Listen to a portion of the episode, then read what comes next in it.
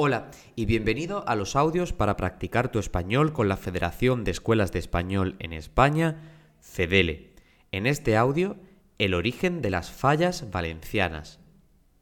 El origen de la fiesta de las fallas se remonta a la antigua tradición de los carpinteros de la ciudad que en vísperas de la fiesta de su patrón, San José, quemaban frente a sus talleres, en las calles y plazas públicas, los trastos viejos e inservibles junto con los artilugios de madera que empleaban para elaborar los candiles que les iluminaban mientras trabajaban en los meses de invierno.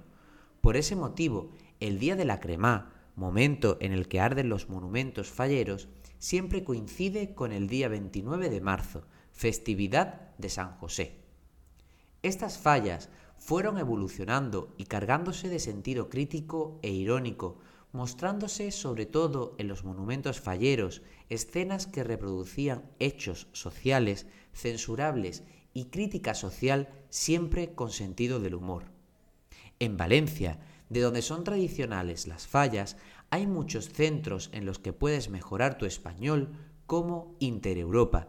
Visita su web en www.intereuropa.es.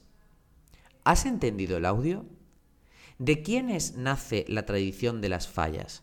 ¿De los profesores o de los carpinteros? ¿Cuándo es la festividad de San José? ¿El 19 de marzo o el 19 de abril? Correcto, San José se celebra el 19 de marzo y el origen de la tradición fallera está en los carpinteros.